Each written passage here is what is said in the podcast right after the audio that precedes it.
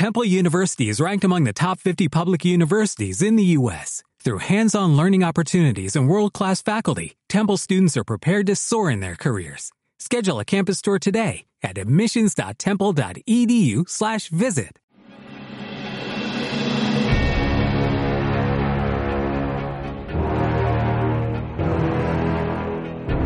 Bienvenido a tu podcast, el podcast de Tengo un plan.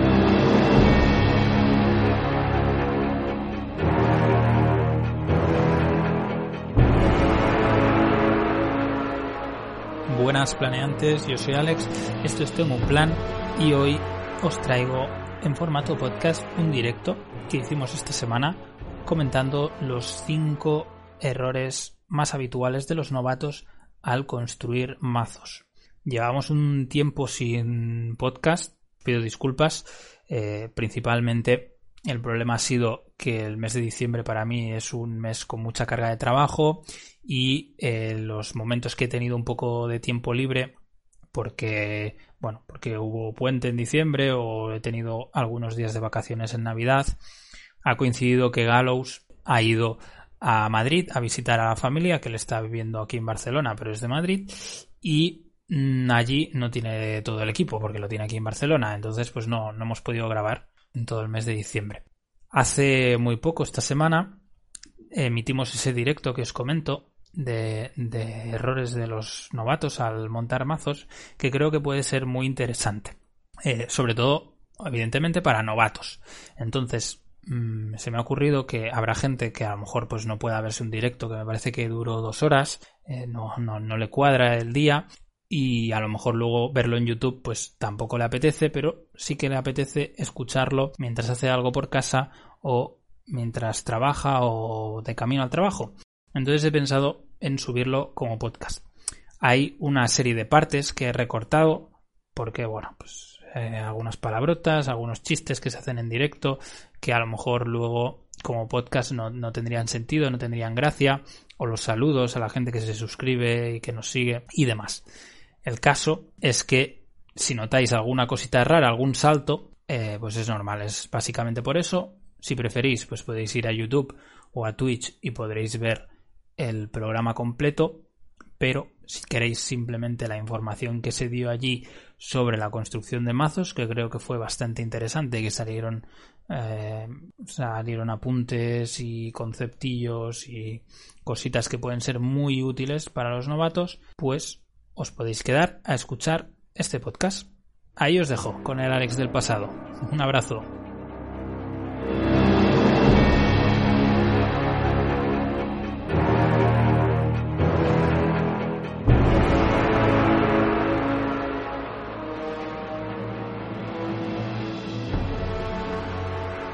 Buenas planeantes, echaba de menos hacer un directo con vosotros hace muchísimo, muchísimo tiempo. De hecho, es que ni recuerdo la, última vez, ya no lo recuerdo.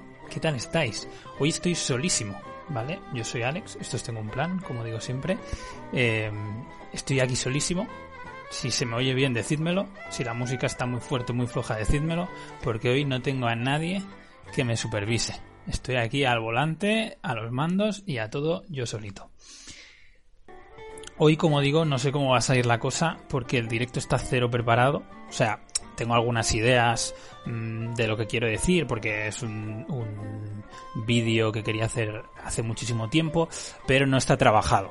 También os diré, para los que no me conozcáis eh, todavía, que eh, soy muy muy perfeccionista. O sea, cuando digo que eh, algo está trabajado significa que está planeado al, al, al, detalle. No en vano esto se llama tengo un plan. Pero, mm, pero bueno, hoy está pues simplemente con unas líneas maestras y veremos a partir de ahí qué cojones sale. ¿Vale? Este vídeo inicialmente iba a ser un tutorial que se iba a grabar para YouTube o se iba a subir como podcast. ¿vale? No era mi idea hacerlo en directo. El problema es que no tengo nada de tiempo, o sea, voy de culo. Ya digo que hace mil que no hacíamos directos y he dicho, mira, ¿sabes qué? Acabo de acabar de trabajar, son las nueve y media, me puedo poner a hacer la cena para irme a dormir o me puedo poner a hacer un directo y que le den por culo a la vida. Así que me he puesto a hacer un directo. Claro que sí, qué cojones. Eh, total. Mm, así también me sirve de preparación. Si el directo va súper bien, luego lo podré subir. Si el directo va súper mal, pues ya es una preparación para el día de mañana, pues hacerlo, eh, hacerlo en, YouTube o como podcast con Gallows o lo que sea. ¿Vale? Vamos allá. Venga, cinco mayores errores del novato al crear mazos. Durante los primeros años de vida del juego, los consejos de construcción de mazos, en mi opinión, eran bastante rígidos. Es decir, se resumían en tienes que meter X apoyos, tienes que meter X eventos, tienes que meter X habilidades. Te decían pues unos números que más o menos era lo que funcionaba y por ahí tenías que construir tu mazo.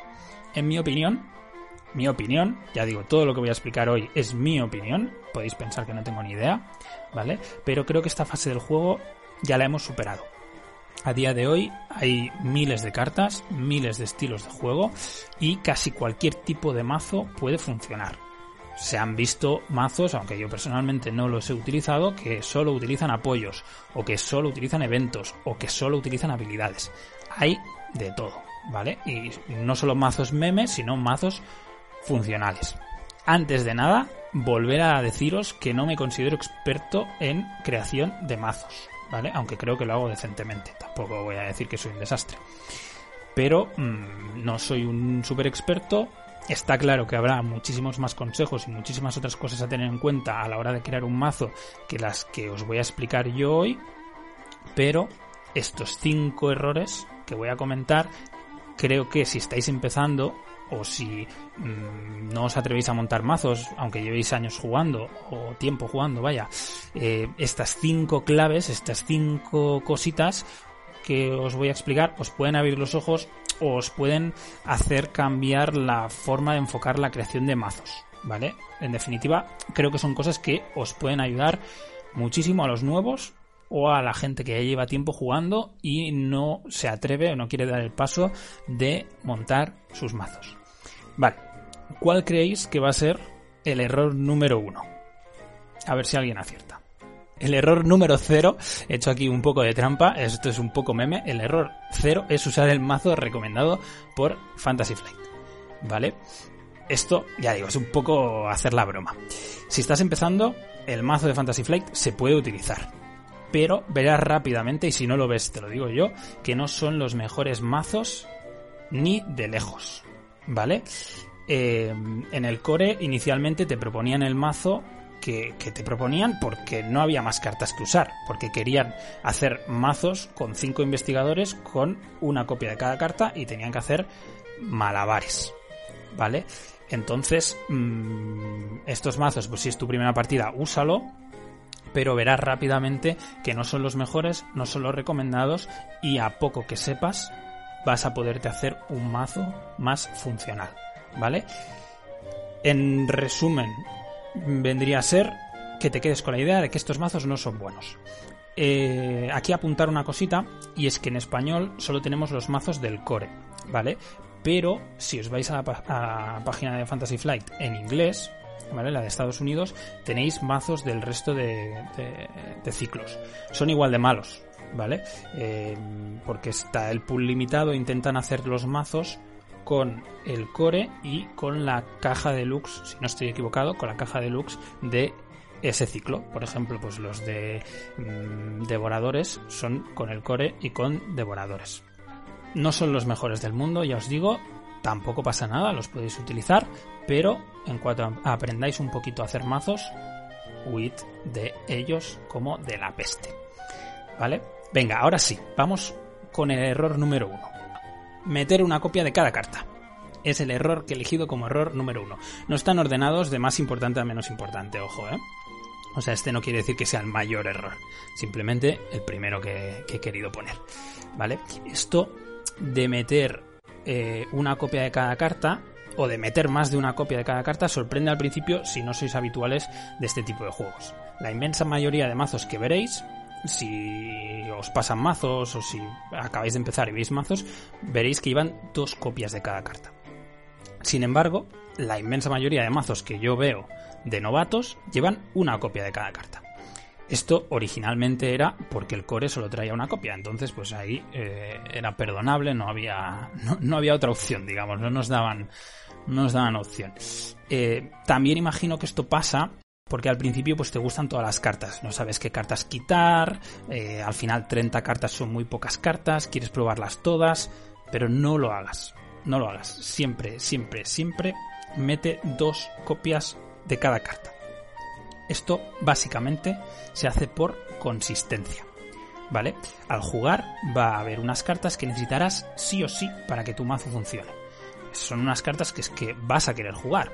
Entonces, cuantas más copias de esa carta tengas, más aumentará la probabilidad de que robes esa carta. Es que es una chorrada, es así de simple, o sea, es probabilidad estadística. ¿Vale?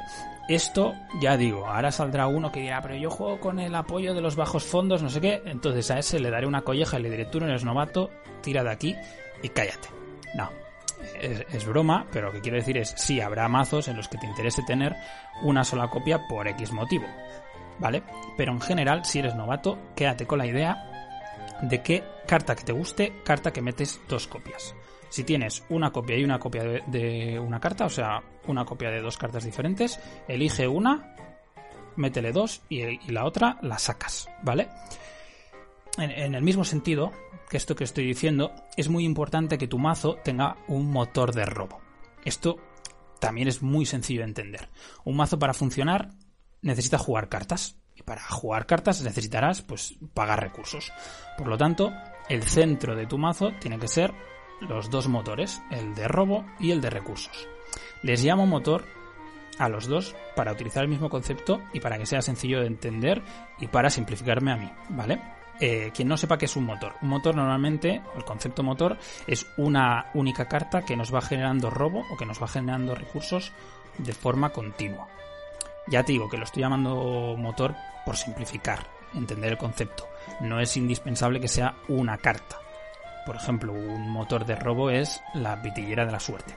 Pero pueden ser una serie de cartas que tengamos en el mazo que nos generen este robo. Por ejemplo, si solo tienes el core, pues tendrás agallas, percepción, dominar, que son cartas que nos van a potenciar el robo. Sin gastar acción, nos van a hacer robar una carta. ¿Vale? Como digo, para simplificar, durante todo eh, el directo de hoy voy a hablar de motor pero es para simplificar, no significa que tengas que tener un motor, lo que significa para mí es que necesitamos robar cartas a un ritmo suficientemente alto como para que veamos esas cartas que nos interesan del mazo.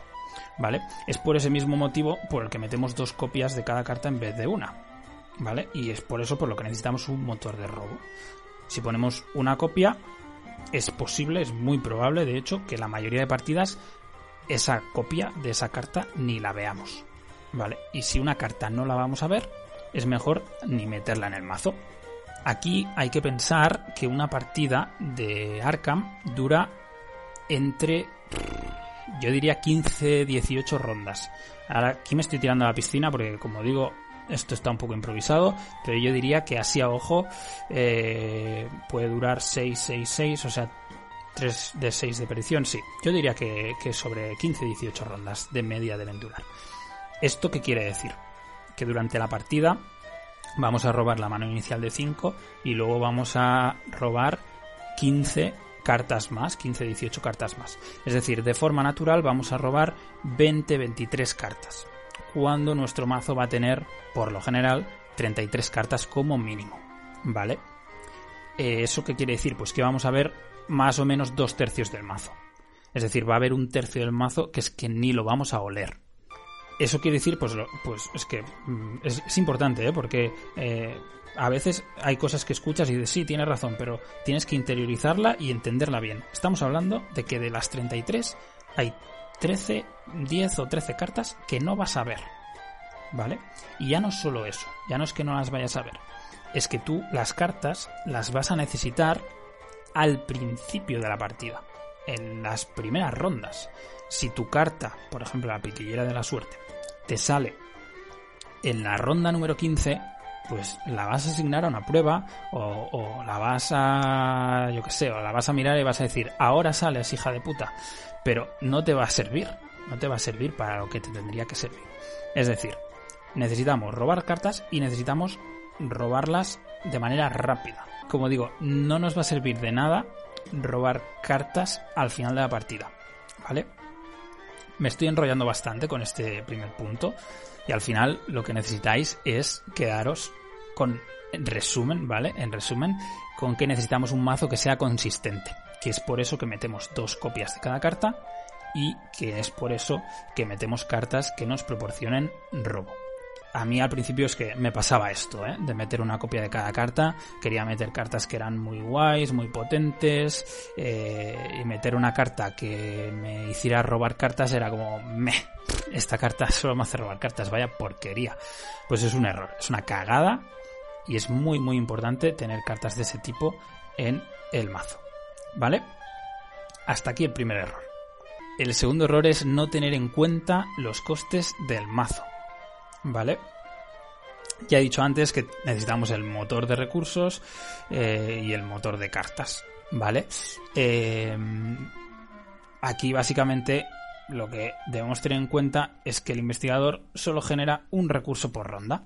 Si contamos los recursos que necesita nuestro mazo para funcionar, vamos a ver en muchos casos, por no decir, yo que sé, 95% de los casos, que son más de los que va a poder generar el investigador a lo largo de toda la partida de toda la partida. O sea, empezamos, esto es como lo de las cartas, exactamente igual. Empezamos con 5 recursos. Si la partida hemos dicho que está entre 15 y 18 rondas, significa que vamos a generar 20-23 recursos de forma natural.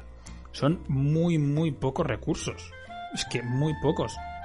Es indispensable que tengamos cartas que nos generen recursos. El motor de recursos o cartas que nos generen recursos, ya digo. Eh, me refiero a lo mismo. ¿Vale? Para ponerlo, para poner números fáciles. Imagínate que tienes un mazo en el que quieres jugar eh, Leo de Luca, quieres jugar eh, una Mauser y una pitillera, que también estamos hablando de la pitillera.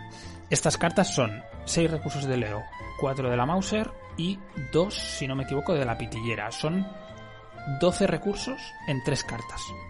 ¿Esto qué significa? Que de forma natural no vas a poder jugar estas tres cartas hasta la octava ronda. 7 más 5, 12.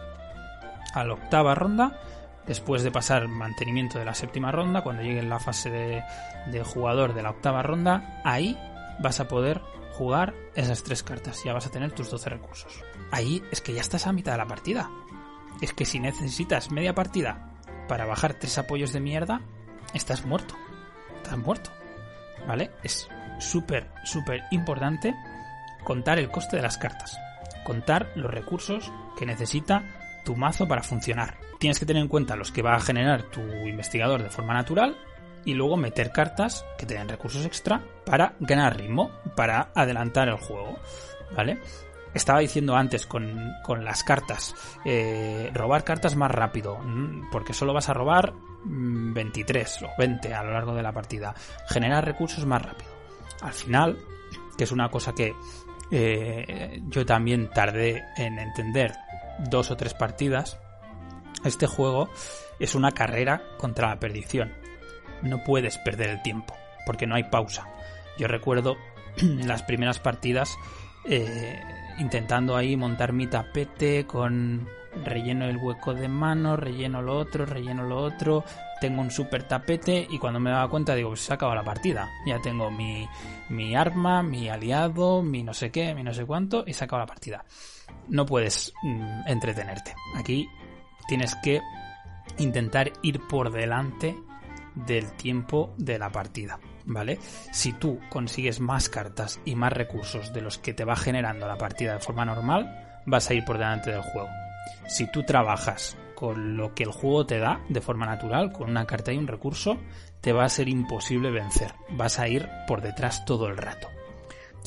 Todo esto, vuelvo a insistir, son consejos generales. ¿Por qué? Porque habrá mazos e investigadores que necesitarán muchos menos recursos.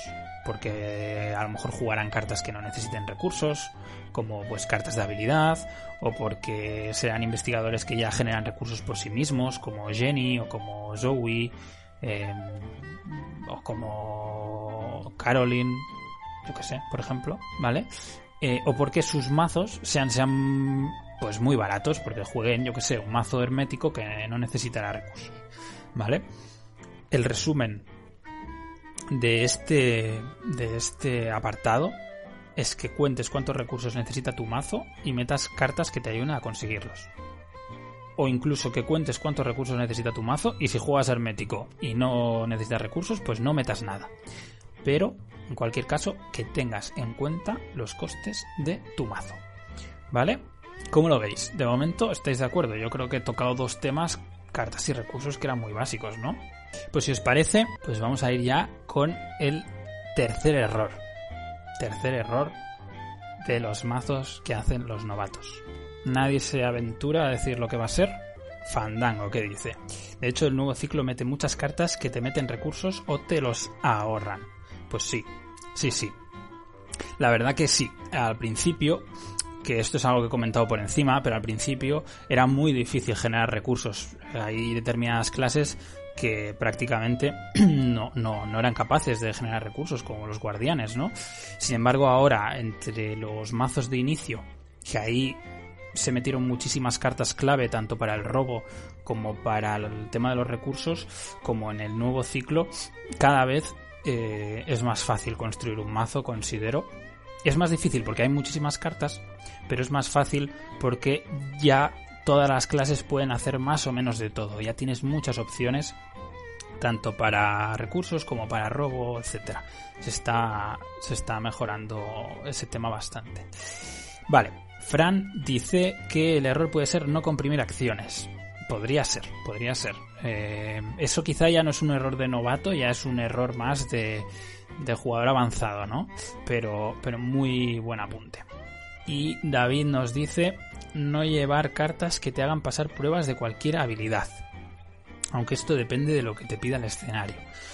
También, también está bien tener cartas eh, que te permitan adaptarte a cosas que no te esperes, ¿no? Tener las típicas cartas de habilidad con un par o tres de interrogantes eh, para, para eso, para poder adaptarte. Yo, por ejemplo, eh, siempre juego, siempre que juego un independiente eh, la primera vez para probarlo, juego en True Solo con Mark Harrigan.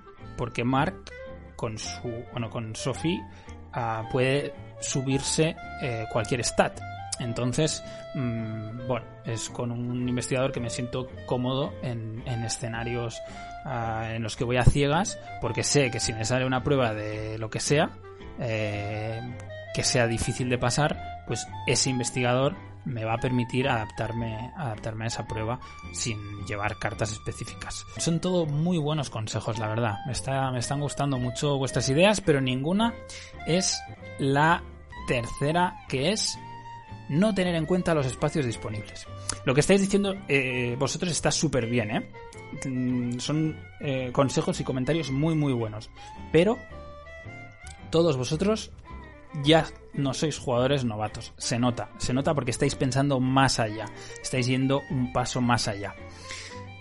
Aquí lo que estamos viendo, aunque son cosas importantes para tener en cuenta a la hora de, construir mazos, son cosas básicas.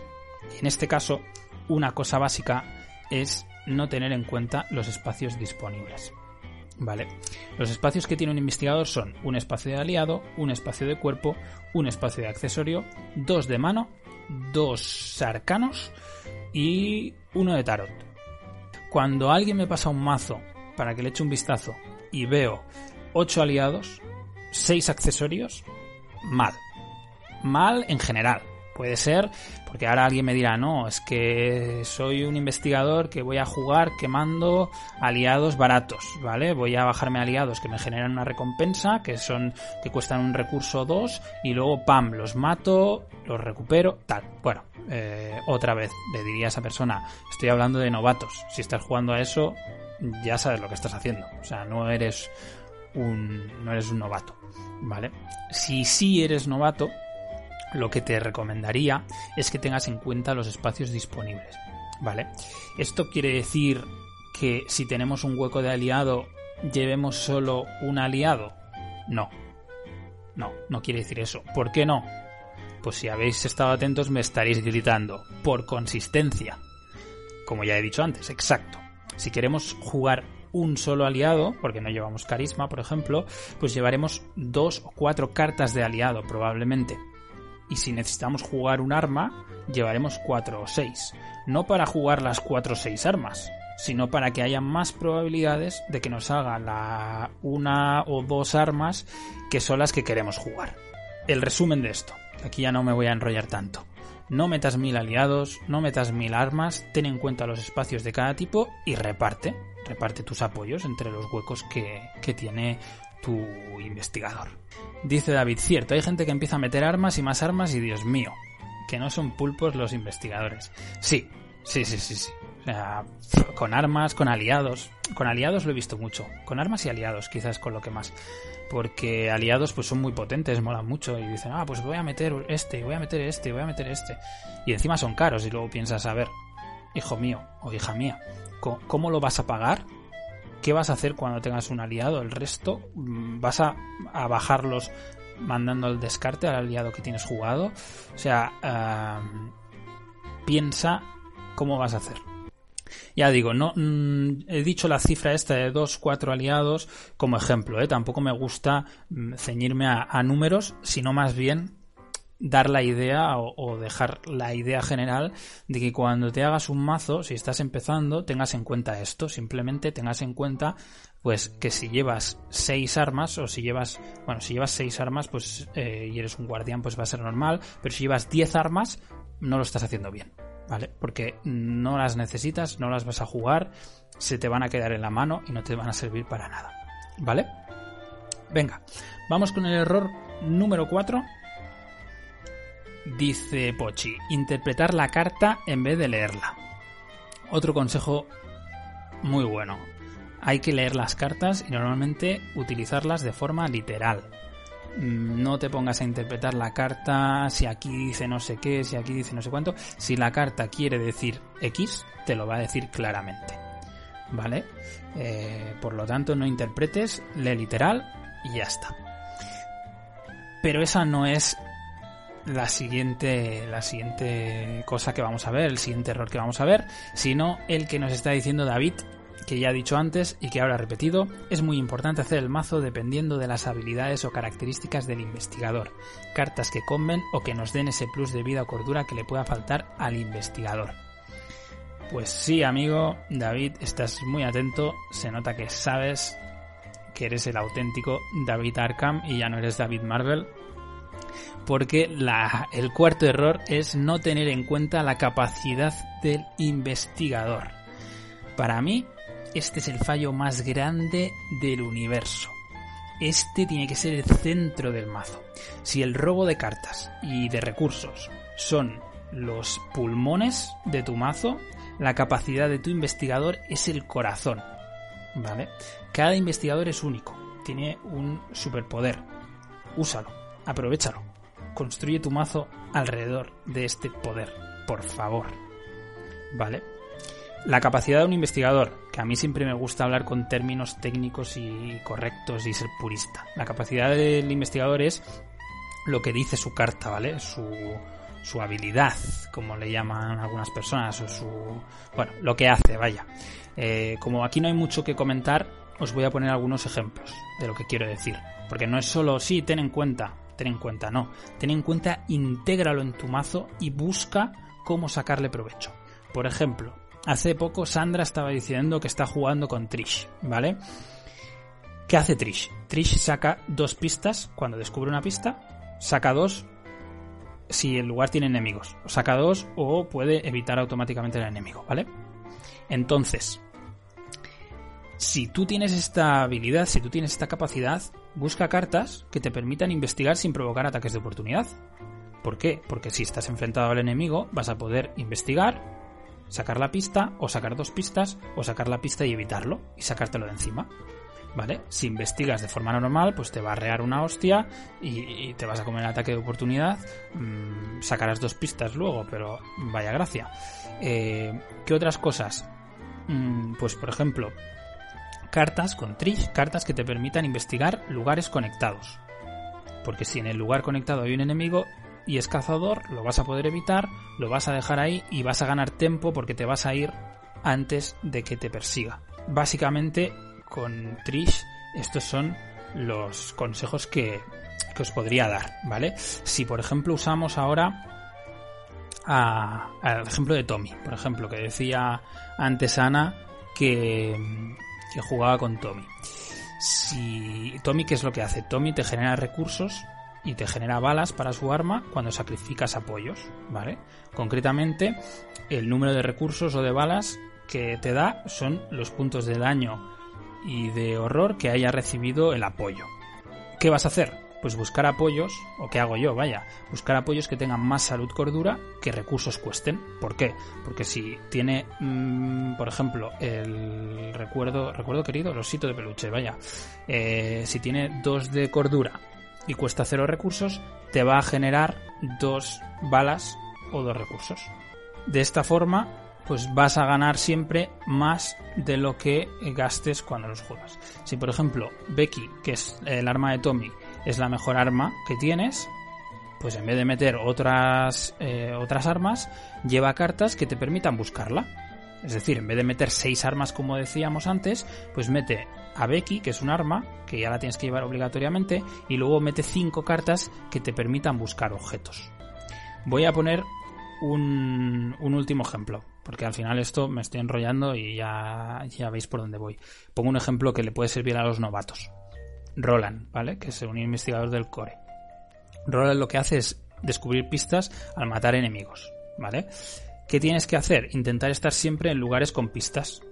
Porque si te sale un enemigo estás en un lugar sin pistas, mm, si lo matas no te va a servir para nada, si te mueves te va a hacer un ataque de oportunidad, tienes que intentar estar siempre en lugares con pistas. ¿Qué cartas te pueden ayudar a eso? Pues las que te den movilidad. Por ejemplo, lleva un atajo que te va a dejar moverte con el enemigo encima y lo vas a arrastrar a un lugar que tenga pistas. O por ejemplo, llévate las nuevas botas de senderismo, que cuando saques la última pista te vas a mover automáticamente a un lugar nuevo. ¿Vale? Supongo que ya se entiende la idea. En resumen, es que hagas de la capacidad de tu investigador tu mayor arma. Vamos a ver, ¿qué estáis diciendo por aquí? Dice Fandango, tener a y no poner hechizos de cargas. Pues sí, es otro ejemplo perfecto. Tienes a que su capacidad es simplemente poner cargas adicionales a los hechizos, pues meter hechizos con cargas. Si investigas con el sexto sentido, pues no tiene ningún sentido, valga la redundancia. ¿Vale? Aprovecho para recordar, ya que he parado aquí un poquito, primero de todo, que nos podéis seguir y os podéis suscribir con el Prime si queréis, yo agradecidísimo. Y segundo, que si sois muy muy novatos, o no tan novatos, si os gusta leer sobre Arkham, cada sábado estamos sacando un artículo sobre los investigadores del core. Bueno, cada sábado no, cada dos sábados, porque en medio hemos sacado unos artículos de Ana sobre, eh, bueno, un poco los productos que hay, cosas que se pueden comprar para el juego, ¿vale? La semana pasada, no, hace dos semanas salió un artículo de Roland y esta semana va a salir el de Daisy. ¿Vale? Ahí tendréis muchas ideas precisamente para esto, para sacarle provecho a esos investigadores, ver qué cartas funcionan mejor con ellos, etcétera. Estos artículos no me quiero atribuir ningún mérito, los redacta Gallows, que es un jefazo, pero jefazo que te cagas de la construcción de mazos, al que le doy muchísimas gracias por, por ayudarme en muchísimas cosas y por redactar estos, estos pedazos artículos. No le doy tanto las gracias por los miles de enlaces que me hace poner en, cada artículo, pero por, por hacerlos os hace estupendo. Va a haber eh, artículos de los cinco de los cinco investigadores del core y luego ya veremos si lo sigo esclavizando o si le doy un poco de vacaciones, no lo sé, ya lo veremos. Pero echadle un vistazo porque están, están muy bien. De hecho, si puedo, os voy a dejar en los comentarios, os dejaré eh, el enlace al artículo que digo de Roland, ¿vale? Y ya os comento que el sábado, que es eh, día 1, pues sí, sábado día 1, pondremos el artículo de Daisy, ¿vale? Y ya nos podemos ir con el último error de los novatos. El último fallo es no pedir a Gallows que te haga el mazo. ¿Para qué pensar teniéndole a él? Pues sí, pues sí. La verdad es que Gallows le gusta mucho hacer mazos Siempre que alguien quiere un mazo, lo, bueno, se ofrece a ayudar y son mazos de puta madre, o sea, que, que no os cortéis. Si alguien quiere pedirle mazos, ahora se estará cagando en mí, pero si alguien quiere pedirle mazos, puede contactar con Tengo un plan y os daremos su teléfono personal para que para que le pidáis los mazos siempre que siempre que necesitéis. No, pero bueno, va, ahora en serio, ¿cuál creéis que puede ser? Es un error que yo cometía muchísimo al principio, pero muchísimo, muchísimo, es que no os imagináis cuánto. O sea, eran una locura. Mis mazos eran una puñetera locura al principio. Aparte, que a mí eh, nunca me ha gustado copiar mazos, ¿vale? Porque uno de los consejos que se pueden dar al principio es copiar mazos de Arkham DB. En vez de construir tu propio mazo, pues copia un mazo, mira cómo funciona, léete la guía, porque muchas veces traen una guía donde se explica perfectamente eh, cómo pilotar el mazo. Mm, pues usa el mazo, entiéndelo y luego vesle haciendo pues pequeños retoques, ¿vale? Esto sería un buen consejo para empezar. Pero a mí, pues, ¿qué queréis que os diga? No me gusta copiar, me gusta hacer lo mío, aunque lo mío sea una mierda, pues es mío, ¿sabes? Al final, pues me gusta más una mierda mía que una obra de arte de otro. Entonces, ah, yo no, no copiaba, intentaba hacérmelos, incluso al principio, que no tenía ni puta idea. Y esto que voy a decir ahora me pasaba muchísimo. Dice Manowar, ¿era hacerse el mazo con cartas del Marvel Champions en vez de con las del Arkham? No, no porque no tengo, no porque no tengo el Marvel, gracias a Dios. De hecho, estoy pensándome si, si entrar eh, ahora en El Señor de los Anillos con la reimpresión y espero, espero que alguien me lo prohíba, por favor. Porque a mí me gusta muchísimo El Señor de los Anillos. O sea, no me gusta Marvel, ni me gusta Lovecraft. A mí lo que me gusta es El Señor de los Anillos. Así que, que bueno. Eh, no, no, no. Voy a intentar no entrar en ese juego. Voy a intentar que esto no pase a ser tengo un anillo. Y, vamos a quedarnos. Vamos a quedarnos solo con el Arkham. Que ya, que ya es suficiente.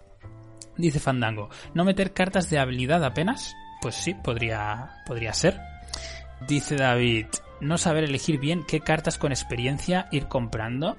Pues sí, también podría ser. De hecho, un consejo que podemos dar a la gente es que se haga el mazo siempre con experiencia. Es decir, no te hagas el mazo de nivel 0, sino que cuando crees tu mazo, créalo con experiencia sobre 25 puntos, te diría yo, mínimo con 19. ¿Vale? Pero puedes hacer entre 19 y 29 lo que quieras. Yo lo suelo hacer de 24. No sé por qué, pero siempre me pongo a poner cartas y acabo con 24. Que es una putada, porque si luego lo quieres para un independiente, sacar esos 5 te cuesta la vida. Pero bueno, hazte el mazo con unos 24 de experiencia para saber a dónde vas a ir. Y luego quita las cartas con experiencia, sustitúyelas por cartas de nivel 0 para llegar a la base porque a veces pues empiezas con eh, que, es un error muy bueno de novato, ¿eh, David? No es el que voy a comentar, pero es un error muy bueno, por eso me entretengo un poco. Eh, a veces cuando eres novato, pues haces tu mazo de nivel 0 y luego te dan experiencia y dices, tengo 3 puntos y, buscas la carta más guapa de tu colección en la que gastar esos 3 puntos, pero es un error. Es un error. Mm, lo que deberías hacer es tener tu, tu evolución del mazo planificada, saber en qué vas a gastar la experiencia y saber cuáles son las prioridades por ejemplo, pues eh, a lo mejor las primeras prioridades serán mm, potenciar más el robo, potenciar más eh, los recursos si es que ibas cojo, o mejorar un aliado, o mejorar tu arma, pero deberías tener muy claro cuáles son esas, esas prioridades y en qué tienes que gastar la experiencia eh, que, que, vas a obtener con el, con el mazo. Va, que me estoy yendo para las ramas, vamos ya con el último de los errores. ¿Cuál va a ser? Buscar mil combos o no buscar ninguno. Este, ya lo he admitido, es algo que a mí me pasaba muchísimo al principio. Eh, me encantaba combar las cartas. O sea, pero combarlo todo. De una manera loca. Pero es que mis mazos parecían un sudoku. O sea, eran encaje de bolillos. Si salía el combo, es que mm, hacía, o sea, volcaba la mesa, ¿sabéis el, el gif este del tío que se levanta y vuelca la mesa? Pues eso hacía yo si, salí, si salía el combo, porque es que si salía el combo era brutal, era como un engranaje de un reloj. Eh, ¿Qué pasa? Que el combo nunca sale. Si eres novato y quieres probarlo, pruébalo. No, no seré yo quien te quite esa ilusión, eh, yo mismo lo quise aprender en mis propias carnes, al final ya lo dicen que uno no de la mejor manera que aprende es por uno mismo con sus propios errores, no con lo que los demás le puedan decir. Pero pero ya os digo, el combo no sale. El combo loco no sale nunca. Un combo de muchas piezas no verá mesa. Y si ve mesa, la va a ver demasiado tarde. ¿Vale? Pero bueno, igual de malo que buscar mil combos, es no buscar ninguna interacción en tu mazo. O incluso peor que eso, desaprovechar las interacciones de cartas que ya lleves en tu mazo. Es decir, llevar piezas en tu mazo, pero no llevar ninguna que encaje con otra. Por ejemplo, hace poco veía un mazo que llevaba a Witton Green, esta aliada de buscador, que te da más uno de intelecto si llevas una reliquia o un tomo y que te busca reliquias y tomos en el mazo. Obviamente si llevas esto tienes que llevar reliquias y tomos. Tienes que centrar tu, mazo en reliquias y tomos. Ese mazo llevaba un tomo y cero reliquias. Mm, pues, pues, no, es una cagada. O sea, no te va a funcionar. No te va a funcionar para nada. En este caso, Witton Green, ¿vale? Mi consejo es que centres el mazo en una o dos cosas que funcionen y las explotes como si no hubiera un mañana. Es decir, que quieres recurrir objetos con reutilizar, pues explota eso a tope. Que quieres generar recursos a saco y gastarlos en talentos para darte más uno a las habilidades o, más lo que sea, pues dale caña. Ah, que quieres meter tokens bendición a la bolsa de caos, pues venga, adelante con eso. Pero si lo que quieres es recurrir objetos con reutilizar, a la vez que generas mil recursos para los talentos, a la vez que inflas la bolsa de bendiciones y a la vez que haces el pino puente, no te va a funcionar. Olvídate, olvídate. Sé que es muy guay y que habrá una carta de bendición que comba bien con el reutilizar y, esa carta de reutilizar te recupera del descarte una carta que te va bien para el talento. No, olvídate. Es que no te va, no te va a funcionar. ¿vale? El resumen es, busca uno o dos combos, combos, interacciones mecánicas y céntrate en ellas, ¿vale? Ni lleves mil, ni eh, dejes de llevar y haz tu, tu mazo de, de, piezas sueltas, ¿vale? El, este, estos combos, estas interacciones no, no tienen por qué ser entre cartas de... O sea, no, esto que estoy introduciendo no es un tema nuevo. Antes hemos hablado en el punto anterior de las capacidades del investigador. Es lo mismo. O sea, estábamos hablando de llevar cartas que convasen, que interactuasen con esas capacidades, ¿no? Al final es llevar tu mazo hacia un sitio a hacer una cosa y a hacerla bien. No hacer mil cosas, hacer mil combos, mil piezas que no van a funcionarte correctamente. ¿Vale? Pues ya estaría. No sé cómo lo habéis visto. No sé si consideráis que habéis aprendido algo, pero que esto lo, escucha algún novato y le pueda servir. Mm, ha salido más o menos bien. Yo creo que ha salido bastante bien. Las ideas las tenía bastante en la cabeza. La verdad que estoy más o menos contento. Creo que hasta lo puedo recortar eh, para quitarle algún trocito de off topic, eh, de off topic chungo de el follador y cosas así para poder subir esto como podcast o como vídeo en YouTube, ¿vale? Pero antes de irme, quiero darle las gracias a nuestros mecenas, que siempre se las doy en todo lo que hacemos, salvo que me olvide. Estamos aquí gracias a ellos, así que muchísimas, muchísimas, muchísimas gracias. Y en especial se la quiero dar a nuestros cuatro cerebros, que son Castellari, maestro, maestro rolero, Ash, jefe de Octagon, Rafa, hater oficial de nuestro, de nuestro servidor, pero también bellísima persona, y Ana Lestrange, que hace unos artículos estupendos ahora, encima de ser cerebro, nos ayuda con los artículos, eh, no sabe hacer mazos, pero sabe hacer articulazos. ¿Qué te parece esa rima, Ana? Pues muchísimas, muchísimas gracias a nuestros cuatro cerebros y al resto de mecenas. Todos, todos, todos sois súper importantes. No os puedo mencionar porque sois muchos, cada vez más, y yo que me alegro. Os he dejado por aquí el enlace para haceros mecenas. Si os queréis hacer mecenas, tendréis acceso a muchas cositas, a sorteos, como el de la semana que viene. La semana que viene vamos a hacer el sorteo de mecenas de diciembre, luego lo, explicaré. Tenéis acceso a voces disonantes, que son las campañas narradas para Arkham Cards, ¿vale? Y a muchas otras cosas. Bueno, vamos a ir vamos a ir cerrando, porque yo me enrollo y vosotros me estáis dando cuerda. Antes de irme, daros muchísimas, muchísimas, pero de verdad muchísimas gracias a todos los que habéis estado aquí conmigo haciéndome compañía, porque estoy solito hablando y cuando estás con alguien se te hace más ligero y te da más igual si, si se participa mucho o se participa poco, pero cuando estás solo es como agua de mayo que, participéis, o sea que os doy muchísimas gracias por haber intervenido, por haberme ayudado a montar el mazo, por haber estado desde principio a fin, también a toda la gente que ha pasado en algún momento, muchísimas, muchísimas gracias, sois estupendos, echaba muchísimo de menos no hacer directos y ahora recuerdo, recuerdo por qué. Esto seguramente me parece que ha quedado aceptable para poderlo subir a YouTube, así que si no has estado, podrás verlo en YouTube ya veremos si te recorto el, off topic o no. E incluso puede ser que la parte de explicaciones la suba como podcast, ¿vale? Me lo voy a pensar. Me lo voy a pensar, pero iría bien, iría bien. ¿Vale? En fin, otra vez, daros muchísimas gracias, de verdad. Sois lo mejor del mundo. Si os quiero un montón, si no hablamos antes, pasad muy buen fin de año, que tengáis una entrada al año nuevo genial nosotros seguiremos aquí el año que viene y espero que muchos años más, ¿vale? Así que nos vemos en la próxima.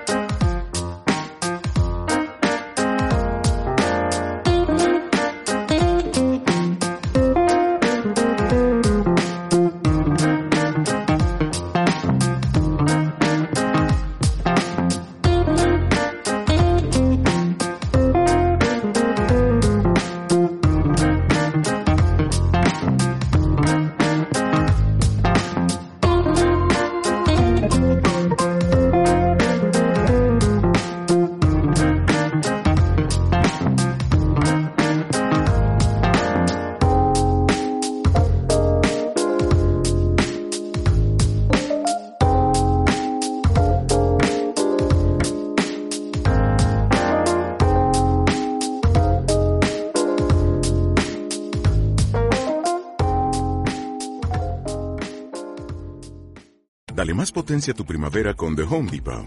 Obtén una potencia similar a la de la gasolina para podar, recortar y soplar con el sistema OnePlus de 18 voltios de Ryobi desde solo 89 dólares. Potencia para podar un tercio de un acre con una carga. Potencia para recortar el césped que dura hasta dos horas. Y fuerza de soplado de 110 millas por hora. Todo con una batería intercambiable. Llévate el sistema inalámbrico OnePlus de 18 voltios de Ryobi. Solo en The Home Depot. Haces más. Logras más.